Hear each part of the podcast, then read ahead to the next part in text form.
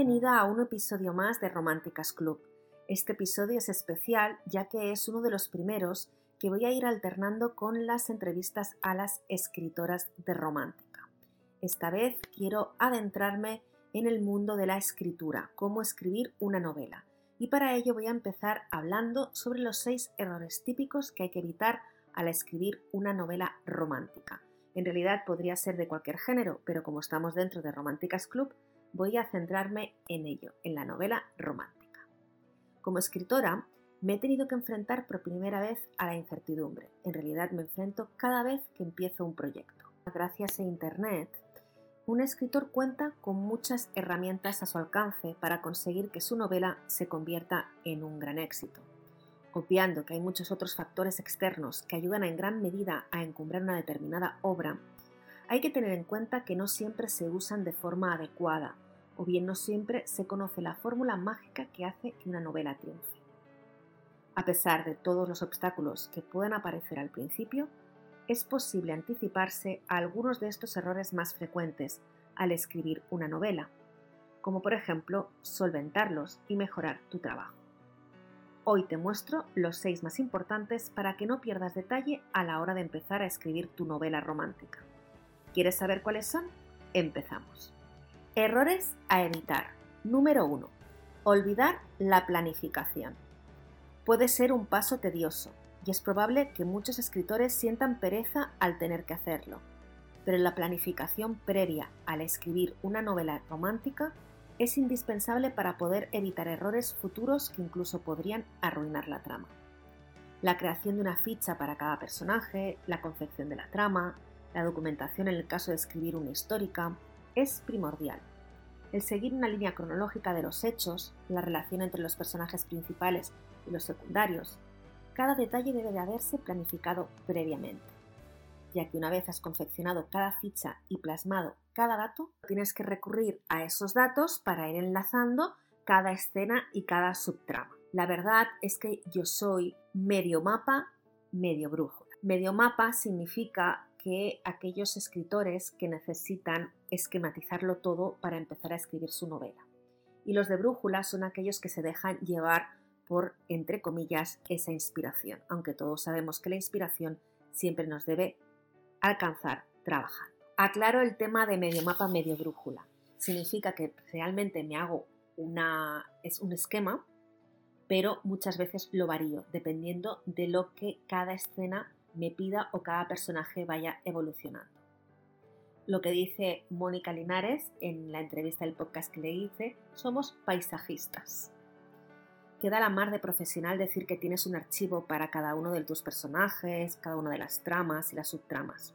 Algunos expertos sugieren que cuelgues fichas pues en pared, en una pizarra de corcho, para colocar las escenas descritas en ellas según la manera que más te convenga pero también puedes utilizar otros medios mucho más ágiles y digitales.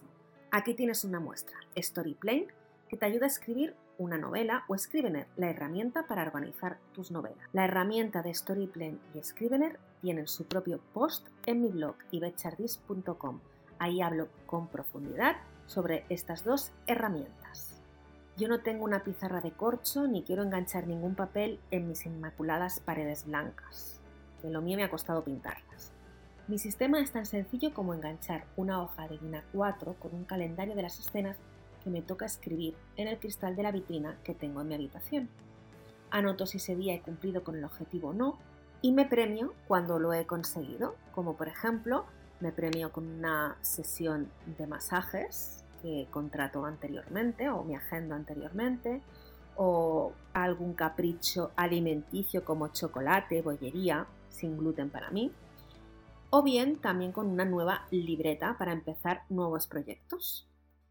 Hay un método más tradicional también para aquellas personas que no le guste el tema del corcho, ni hacerse plannings, ni las herramientas tecnológicas, informáticas, etc. Para esos tecnoplégicos, como Ana González Duque siempre nombra de ella misma, que es una tecnoplégica. Yo también soy un poquito tecnoplégica, pero bueno, para todos aquellos que no les guste el ordenador a la hora de escribir, hay un método tradicional, que es colocar el título de la escena o el nombre del personaje y realizar un resumen. Lo puedes realizar en Drive, en un archivo de Word o bien en tu libretita nueva. Hay un truco. No numeres las fichas para poderlas intercambiar las escenas a tu conveniencia. Así, en lugar de enumerarlas 1, 2, 3, 4, pues podrás cumplir una especie de puzzle e intercambiarlas entre ellas, como es la utilización de los posits. Este sistema puede utilizarse físicamente si tienes espacio en tu despacho o un lugar de culto para escribir.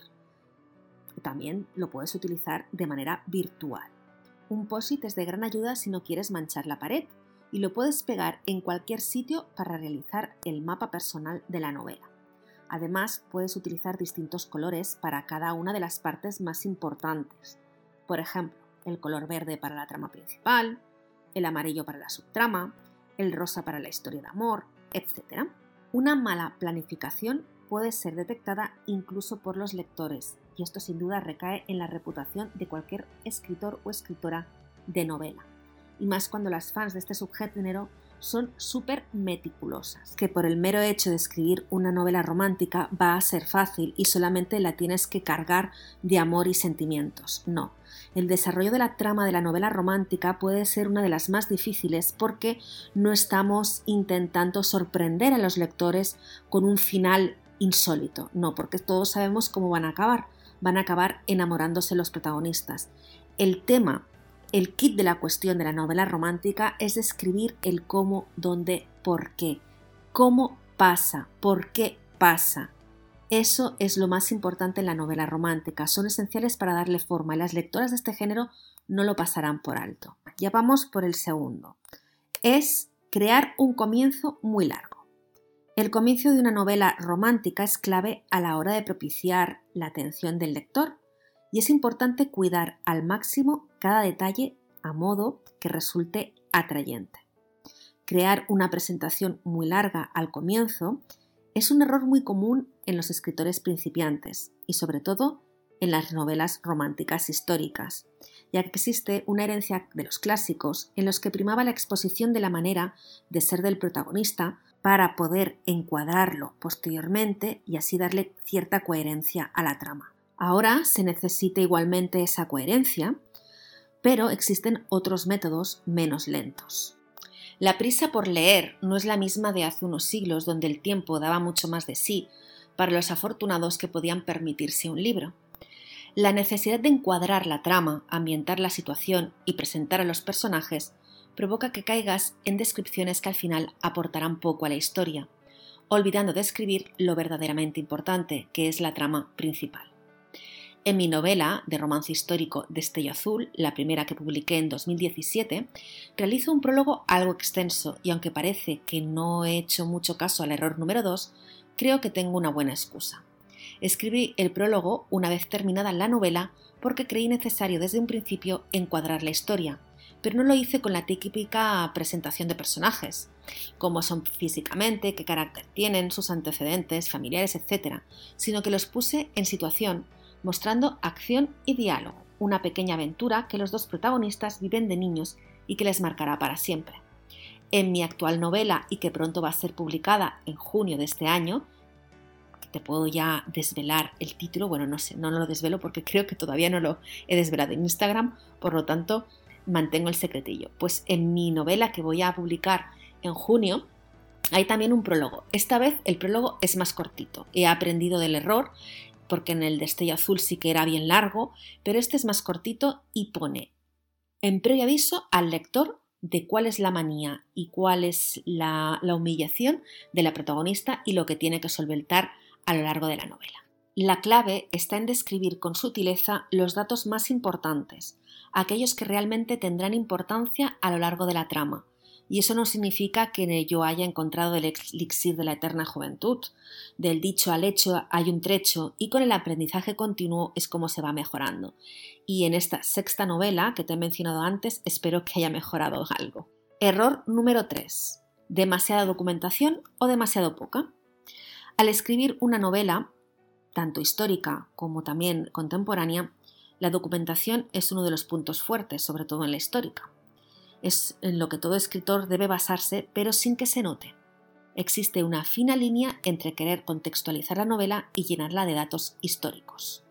tenemos que tener en cuenta que en romance histórico no estamos haciendo una novela histórica propiamente dicha, pero sí que tenemos que ser veraces a la realidad. De ahí también quiero hacer una cuña sobre la serie de los Bridgerton. La novela de Julia Quinn está muy bien documentada, la serie no. Ya te digo desde el principio que no tiene nada de histórico, ni los vestidos, ni tampoco las situaciones que presenta. Pero igualmente nos engancha, a mí es que me tiene enamorada esa serie, pero por otras cuestiones como son el entretenimiento puro y duro. ¿Cuáles son los obstáculos que puedes encontrarte a la hora de documentarte para escribir una novela? El primer gran obstáculo es no saber dónde buscar la información o buscarla en los sitios equivocados. Para ello te he preparado 5 tips esenciales para que puedas recuperar tu documentación y aportes la coherencia necesaria a tu novela romántica. 1. Las bibliotecas son una herramienta indispensable. Primero de todo tienes que sacarte el carnet de la biblioteca y actualizarlo para poder utilizarlo en cualquier lugar de tu comunidad. En cualquier lugar de tu comunidad o en cualquier lugar de España. Pero para ello tienes que ir a la biblioteca y decirlo que lo quieres utilizar para estos términos. 2. Si no quieres perder el tiempo, primero entra con tu número de carnet a la web de redes de la biblioteca de tu país o región y comprueba que el libro que buscas sobre ese contexto histórico determinado se encuentra libre de préstamo, muy importante, y hasta puedes realizar una reserva online. Si no tienes la opción de realizarlo por Internet, no te cortes, llama por teléfono. 3. Si necesitas libros más especializados, puedes recurrir a las bibliotecas que tienen los colegiados, tanto médicos, abogados, etc. Todos tienen un apartado histórico. Los puedes consultar allí mismo o encontrar un amigo o conocido que te consiga el libro en préstamo con su número de colegiado. 4. Visitar museos. Existe un museo de la moda en Madrid y otro en Barcelona. En tu ciudad seguro que existe alguna exposición o visita guiada sobre algún periodo de la historia, puede que te dé alguna idea para tu próxima novela o te aclare algunas dudas. A mí me ocurrió cuando escribí Pacto entre Hermanas. Realicé una visita a los yacimientos del Bor y en esa visita guiada nos estuvieron enseñando cómo vivían las personas en el siglo XVI-XVII, nos contaron impresionantes anécdotas, todas verídicas, y de ahí fue pues formándose una historia en la cabeza que acabó en el libro de Pacto entre Hermanas, unas hermanas que tienen un casino en el Bor, eh, pues me inspiré en ese yacimiento y también me documenté muchísimo a la hora de realizar la historia. Esa documentación pues no la apliqué todo al libro, sino que hice breves pinceladas y mostré cómo vivían en aquella época. Pues era un mundo muy oscuro, muy agobiante, muy asfixiante, y creo que se dejó ahí plasmado en, la novela. El quinto tip son las bibliotecas digitales. Hay un post que te explico de pe a pa cómo funcionan, cómo documentar tu novela romántica histórica y no perderte en el intento. Te voy a dejar los enlaces para que tampoco te pierdas a la hora de buscarlo en mi web ibetchardis.com. ¿Cómo sé qué datos tengo que poner al escribir una novela romántica histórica y cuáles no? Es una cuestión delicada, y a veces, dependiendo de la época en que se encuadre la novela, puedes toparte con que el lector crea que lo sabe todo acerca de ese periodo, porque ha leído muchas novelas de ese estilo o ha visto muchas películas. Ahora te voy a contar mi experiencia y mis errores al escribir Destello Azul, que ha sido la primera novela sobre la regencia que he escrito. Luego han llegado otras, como Conquistando a Mr. Darcy, pero eso ya es un poquito más ficticio en el sentido de que eh, la protagonista Bethany vive en el 2047 y viaja en el tiempo a la época de Mr. Darcy. Sí, el protagonista de Orgullo y Prejuicio. Si tienes curiosidad, también te dejo el enlace. Pero vayamos a lo que te decía de mi experiencia a la hora de documentarme. Me documenté bastante para llevarla a cabo, Destello Azul, ya que no creí que fuera suficiente haber leído o visto pues, las películas y me llevé varias sorpresas ya que según algunos libros de historia, 1824, donde empieza la aventura de June y Elric, no se considera regencia y en otros libros históricos sí. La verdadera regencia va de 1811 a 1820, nueve años en los que el hijo del rey Jorge III, Jorge IV, fue príncipe regente. Aunque existe también un periodo más largo en el tiempo que algunos historiadores consideran también regencia, de 1795 a 1837, lo que se conoce como la transición entre la época georgiana y la victoriana. Pero esa transición no es solo una cuestión política, sino que también es una cuestión muy relacionada con la moda, la cultura y los avances en la industria. Por ejemplo, en 1824, vuelvo a hablar de este periodo porque es el que más he investigado, los vestidos de las damas estaban en plena transformación se estaba pasando del clasicismo griego y romano a una moda menos cómoda, donde se daba más importancia a la forma de reloj de arena que debía tener el cuerpo de una mujer, y de ahí que se alargaran las colas de los vestidos y se añadiera volumen, además de la popularización del chal como un elemento más del vestuario que se podía llevar de varias formas, como una estola sobre los hombros, etc. También pasa lo mismo con la luz en las casas y las calles de Londres. Una de las correcciones que me hizo la correctora de la editorial al leer el libro es que yo había hecho hincapié en la iluminación con farolas de gas y decía ella que eso no era posible en la regencia. Había leído tantos artículos y libros, tanto en castellano como en inglés, que ya no podía recordar con exactitud por qué me centré en aquel detalle. Pero bueno, eché un vistazo a la Wikipedia, que siempre te saca de un apuro, me tranquilizó, porque el primer alumbrado público con gas tuvo lugar en Pall Mall, en Londres, el 28 de enero de 1807. Como te he dicho antes, mi historia empezaba en 1824, por lo tanto, yo tenía razón, la correctora no. Pero bueno, normalmente siempre las correctoras tienen razón en lo suyo, en cuestión de gramática, estilo, etc. Y siempre les hago caso. Pero claro, en documentación, cuando me he estado tiempo, meses documentándome, pues ahí me entran las dudas. El problema que se encuentra todo escritor al escribir una novela romántica, histórica o histórica en sí, es que los lectores no se van a tomar la molestia de ir a la Wikipedia ni tampoco van a ir a la biblioteca para saber si es verdad ese detalle histórico. Y tampoco debería ser así. Lo que ocurre es que a veces el escritor, por temor o inseguridad, ofrece explicaciones demasiado largas para justificar su trama que puede, pues esas explicaciones pueden saturar y distraer al lector y conseguir que no acabe de entrar en la historia. El equilibrio es la respuesta. Uno de los errores que he cometido es precisamente el contrario, no explicar esos detalles que como lectora de regencia no conocía y que al investigar para la novela sabía que iban a sorprender. Sin embargo, no quería que las aventuras de June y Elric se convirtieran en una lección histórica. Una amiga me dio la idea de introducir pies de página explicando algunos datos, pero sinceramente no me dio tiempo a hacerlo, ya que tuve que entregar la novela a la editorial con demasiadas prisas y no quería perder mi oportunidad de ser publicada. Claro, era mi primera novela y Selecta me había dicho que sí, estaba emocionada. Hallar el equilibrio es difícil, pero después de darle algunas vueltas creo que he encontrado cuatro soluciones que pueden ayudarte y lo más seguro es que intente introducirlas en mis nuevos proyectos literarios. Uno es lo que te decía de los pies de página. Dos, una pequeña introducción histórica al principio. 3. Un índice al final con la terminología que has utilizado. Y 4. Notas aclaratorias sobre datos históricos al final o al principio del libro. Y continuamos con el 4. El cuarto error. Falta de originalidad.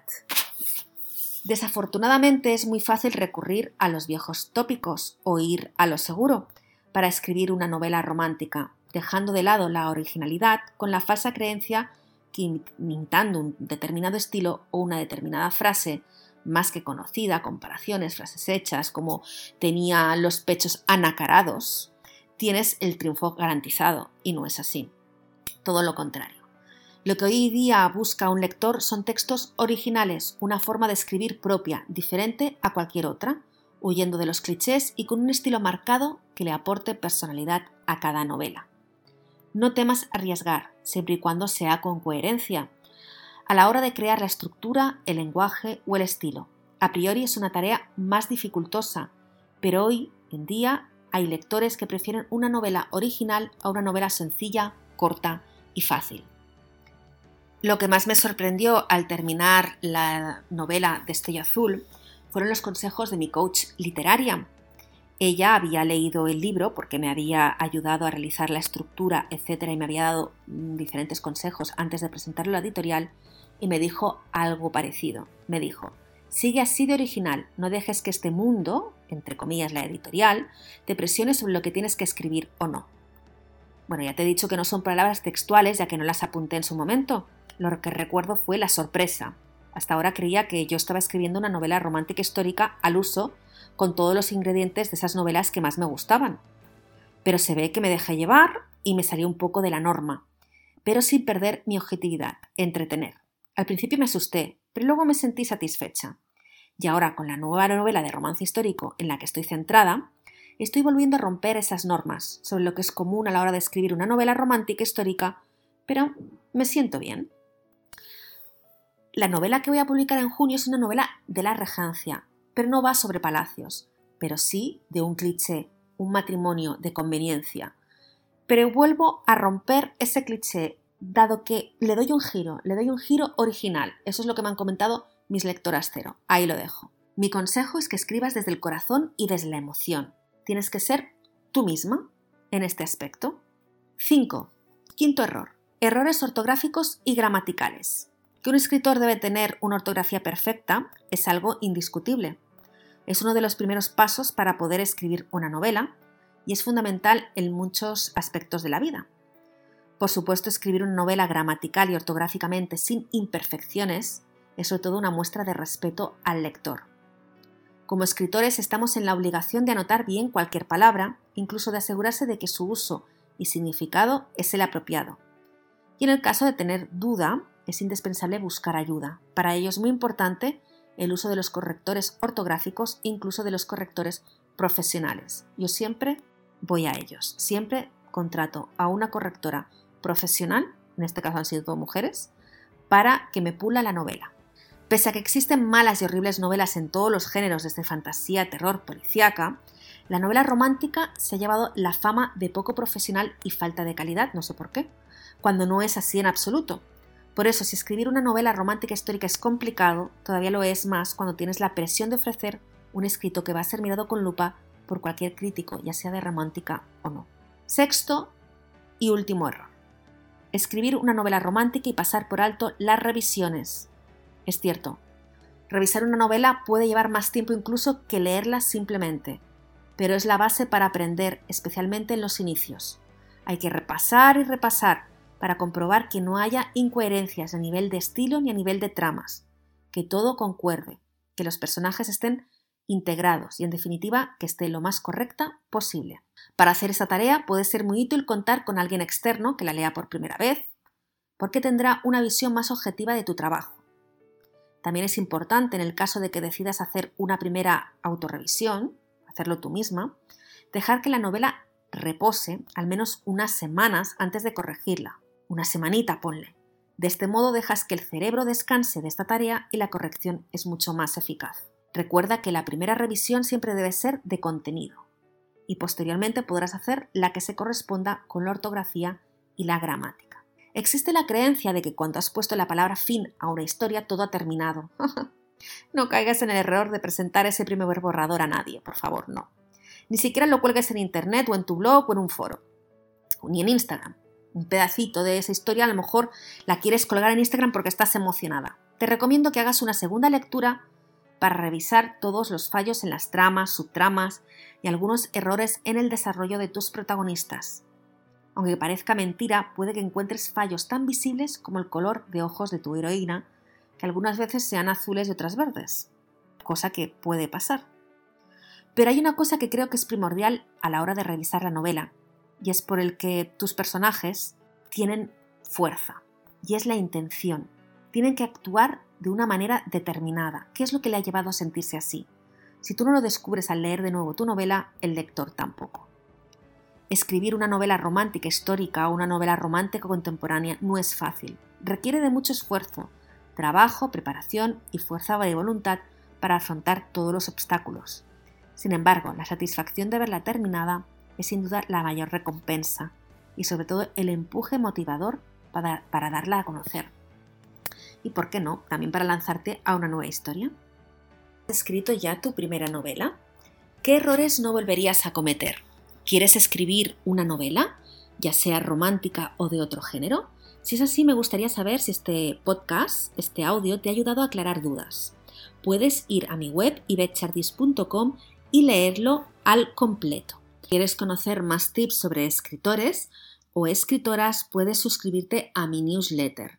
Aparte de recomendar libros, novelas, lecturas románticas, tanto históricas como contemporáneas, también lanzo algunos tips para escritores. Puedes suscribirte a mi newsletter para tener un trato más de tú a tú entre nosotras, pero también me puedes escribir a ibetchardis.gmail.com o bien a través del Instagram ibetchardis, todo junto. Te espero en el próximo episodio con una entrevista muy muy especial.